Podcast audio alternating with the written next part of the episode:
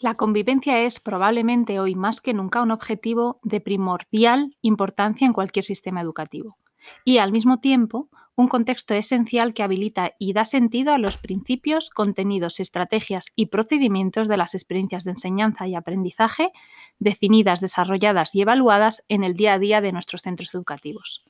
Convivir es, por tanto, más que simplemente vivir. Supone ser y estar, claro, pero también atender, escuchar, interpretar, reaccionar, interactuar, responder. También supone hacer, medir, ponderar, considerar, tener en cuenta, valorar, respetar, ser sensible, cooperar. Y todo ello con los otros, con los que nos acompañan en cada experiencia, en cada situación.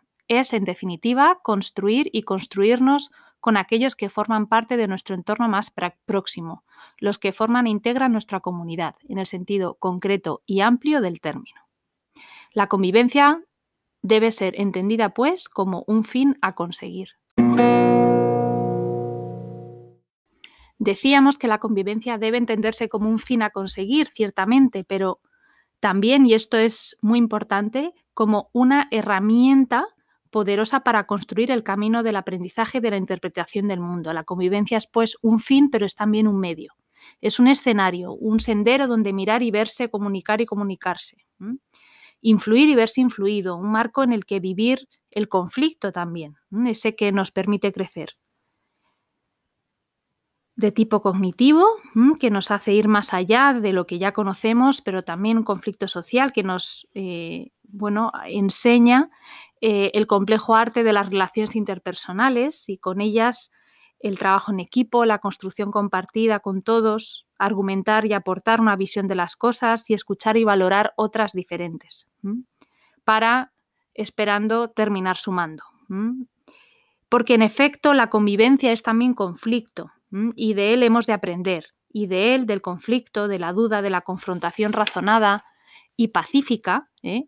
hemos de aprovechar sus amplias y diversas posibilidades y de la controversia que se torna compleja, que se convierte en, eh, algo más complicado, eh, que genera dificultades y contradicciones. De todo eso también se puede aprender. De los enfados también, de ella también, eh, de esos enfados también aprendemos. Y ese es el reto, enseñar y aprender en una escuela de todos y para todos, donde la convivencia dibuja un fin en sí mismo, pero al mismo tiempo una manera de estar, de ser y de hacer con todos. Enseñar a convivir es un rato, sin duda, en el que toda la sociedad debe verse y sentirse involucrada.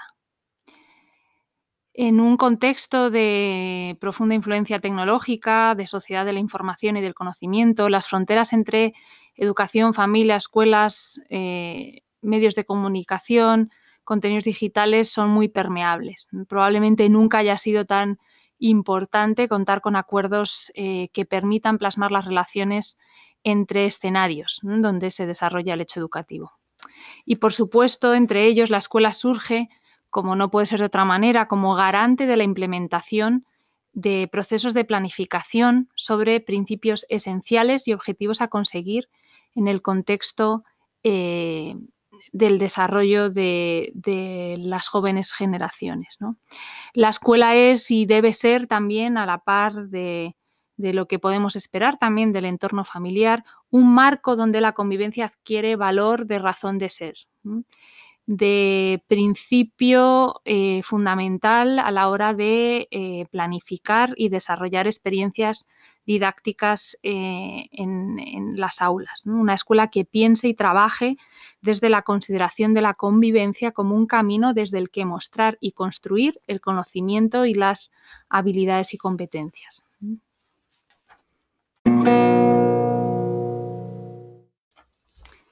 De las siete competencias clave que, reconoce el currículum actualmente y que ya, ya hemos eh, estudiado, eh, sin duda la competencia social y cívica parece la más ajustada a las responsabilidades de los centros educativos para desarrollar prácticas educativas equilibradas que permitan proporcionar sus objetivos y contenidos de manera que la convivencia y el clima social subrayen y consoliden su relevancia y pertinencia en los proyectos y planes educativos.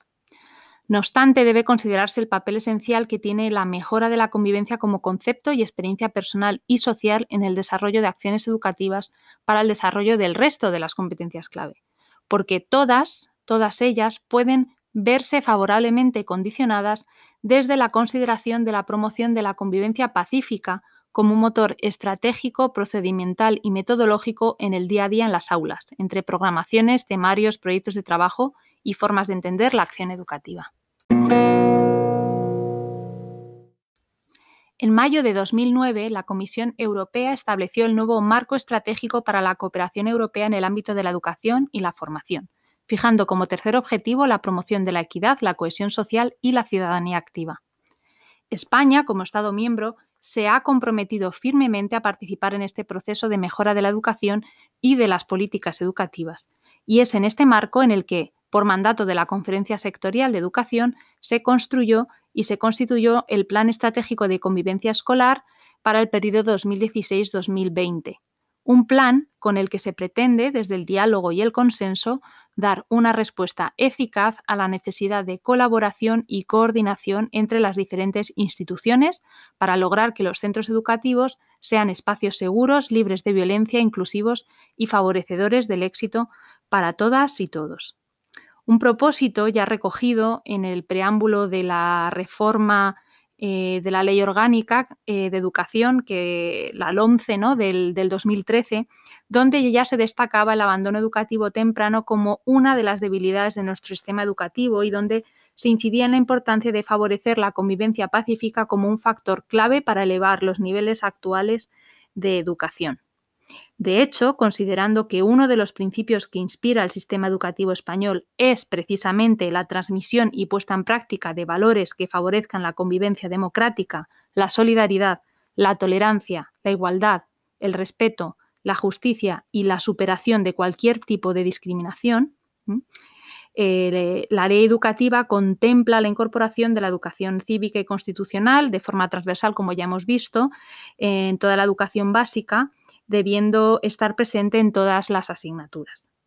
Además, tiene en cuenta como principios eh, la equidad, la inclusión educativa, la igualdad de derechos y oportunidades y la superación de cualquier discriminación, así como la educación para la prevención de conflictos y la resolución pacífica de los mismos, la no violencia en todos los ámbitos de la vida personal, familiar y social y especialmente la prevención del acoso escolar aspectos a los que se suma el desarrollo en la escuela de los valores que fomenten la igualdad efectiva entre hombres y mujeres y la prevención de la violencia de género.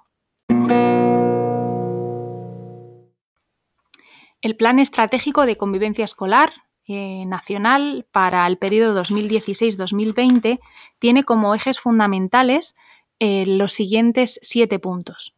1. Educación inclusiva. 2. Participación de la comunidad educativa. 3. Aprendizaje y convivencia. 4. Educación en los sentimientos y en la amistad. 5. Socialización preventiva de la violencia de género. 6. Prevención de la violencia desde la primera infancia. Y 7. Atención y cuidado del uso de las tecnologías de la información y la comunicación. El Plan Estratégico de Convivencia Escolar para el periodo 2016-2020 se organiza en torno a siete principales líneas de actuación. Vamos a ir viendo cada una de ellas. La línea 1 se refiere a la observación y seguimiento de la convivencia en los centros educativos. Se centra especialmente en procurar hacer efectivas cada una de estas funciones eh, del Observatorio Estatal de la Convivencia Escolar eh, que se crea a través de, un Real Decreto en el año 2007, al entender que la observación y el seguimiento de la convivencia en los centros educativos constituye un factor clave a la hora tanto de conocer la realidad como de constatar la detección y efectividad de las actuaciones llevadas a la práctica para el cuidado y mejora de la convivencia escolar. La segunda línea de actuación se refiere al desarrollo de políticas educativas para la mejora de la convivencia. Una de las prioridades de la Comisión Europea es basar las políticas educativas en evidencias científicas, en estudios que hayan cumplido con criterios científicos rigurosos. Y así lo recoge, eh, por ejemplo, el proyecto de políticas y prácticas en educación basadas en la evidencia en Europa, el EIPPEE. Mm, si os interesa para que busquéis la, información. ¿Por qué, ¿Por qué insisten en que esto es importante? Bueno, porque hay que asegurar el mejor resultado educativo posible para el alumnado, situando la mirada en lo que sí sabemos que funciona. También porque ubicar los fondos económicos en aquellos programas que nos aseguran una mayor efectividad, pues parece una buena decisión. Y también porque garantizar que las medidas políticas eh, debieran sustentarse en un proceso de reflexión e investigación en diálogo con la diversidad de agentes implicados. También eh, este plan en concreto pretende desarrollar políticas educativas que, basadas en orientaciones y criterios científicos internacionales, proporcionen estabilidad y democracia a los avances educativos en materia de convivencia y contribuyan así a la erradicación de la violencia en los centros educativos. La tercera línea de actuación es la incorporación de las actuaciones educativas de éxito y prácticas basadas en evidencias científicas para la mejora de la convivencia escolar. Se trata de promover, en el marco de la cooperación territorial, un proceso de implantación de este tipo de actuaciones y prácticas a través de las siguientes estrategias. 1. La elaboración, recopilación y difusión de documentos divulgativos. 2. La puesta en marcha de procesos formativos y espacios de diálogo y encuentro dirigidos a diferentes actores escolares. Y tres, la identificación y difusión de aquellos centros educativos que están destacando en su compromiso por incorporar prácticas efectivas para la mejora de la convivencia. La cuarta línea de actuación se centra en la formación del profesorado y otros agentes de la comunidad educativa. Se apuesta por la implementación de modelos de formación del profesorado que abran espacios compartidos con todos los agentes que intervienen en la vida socioeducativa de la población escolar, como vía fundamental para la construcción de una convivencia pacífica eh, sólida. La quinta línea de actuación es la coordinación y cooperación entre administraciones, entidades e instituciones. Se procura la promoción y mejora de dicha coordinación y cooperación de manera que se pueda contribuir a que los centros educativos mediante el ejercicio de su autonomía, su apertura al entorno y la colaboración con las familias y otras entidades, puedan implementar proyectos y actuaciones que les ayuden a mejorar la convivencia escolar.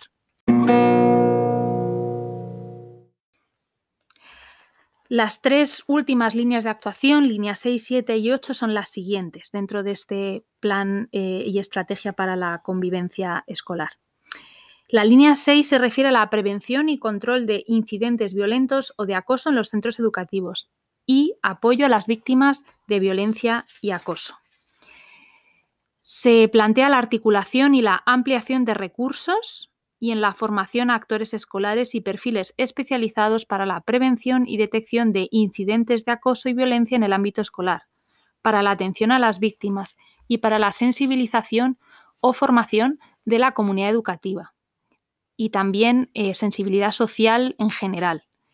Dentro de esta línea, una de las medidas ya activada y que se activó ya eh, a, finales del año 2016 fue la puesta en marcha del teléfono unificado de atención a víctimas para prevenir el acoso escolar, eh, conocido con las siglas ANAR. La línea 7 se refiere a la comunicación, intercambio y difusión de información y conocimiento sobre el impacto de la convivencia escolar en la educación. Ante la necesidad de situar en el debate público la importancia del cuidado de la convivencia escolar como un factor clave para el éxito educativo de niños y niñas, así como para la prevención del ejercicio de abusos y violencia, el plan contempla una línea de acción con la que se prevé contribuir al conocimiento y presencia pública también de sus actuaciones y resultados. La línea 8 se refiere a la investigación y divulgación científica sobre la temática de convivencia escolar. Partiendo de la premisa de que el descubrimiento científico no ha de ser de incumbencia exclusiva de los científicos porque afecta a la sociedad en su conjunto, y apostando, por tanto, por una investigación comunicativa que incorpore en diálogo igualitario las voces de los grupos sociales implicados, eh, se plantea la colaboración eh, con universidades, escuelas y demás agentes que conforman las comunidades educativas para elaborar este conocimiento científico que ayuda a entender eh, mejor los mecanismos que explican eh, la convivencia escolar y el diseño de propuestas para su mejora.